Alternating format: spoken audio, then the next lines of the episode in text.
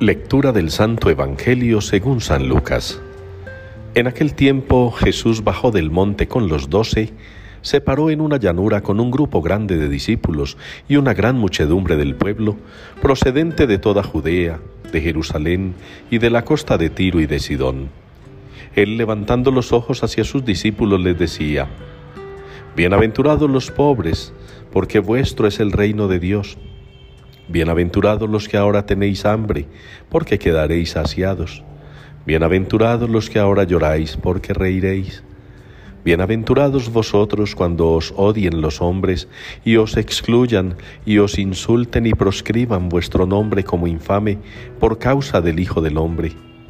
Alegraos ese día y saltad de gozo, porque vuestra recompensa será grande en el cielo.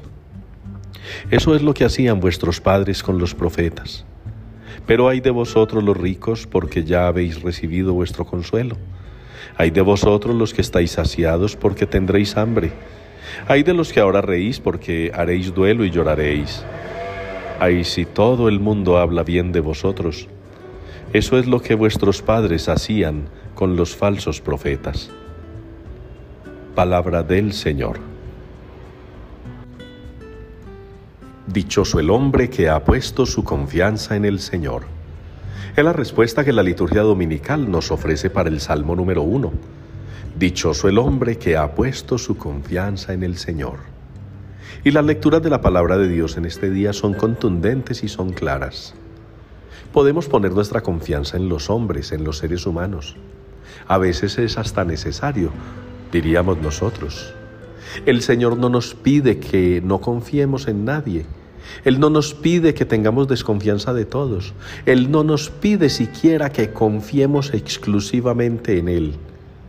Lo que sí nos pide el Señor es que no lo abandonemos ni lo traicionemos porque ponemos nuestra confianza en cosas o personas. Ya la palabra de Dios en la primera lectura lo manifiesta contundentemente. Maldito quien confía en el hombre, alejando su corazón de Dios. Y en el Evangelio Jesús es muy claro cuando nos indica que la verdadera felicidad no está en el bienestar material, en el bienestar físico. No está la felicidad en nuestra relación con los otros dejando de lado al Señor. Tenemos que confiar en el Señor, tenemos que confiar en Él profunda e innegablemente Podemos confiar en el Señor de manera que nunca nada ni nadie nos aparte de esa confianza, nos haga siquiera dudar. Hay que pedirle al Señor en nuestra oración. Así como Jesús, el resucitado, nos da la confianza de que las promesas del Padre se cumplen y de que la promesa de vida eterna se hace realidad en Él. Nosotros confiemos en el Señor constantemente. De manera, mis hermanos, que hagamos de la palabra del Salmo de hoy un motivo de alegría, de exclamación gozosa.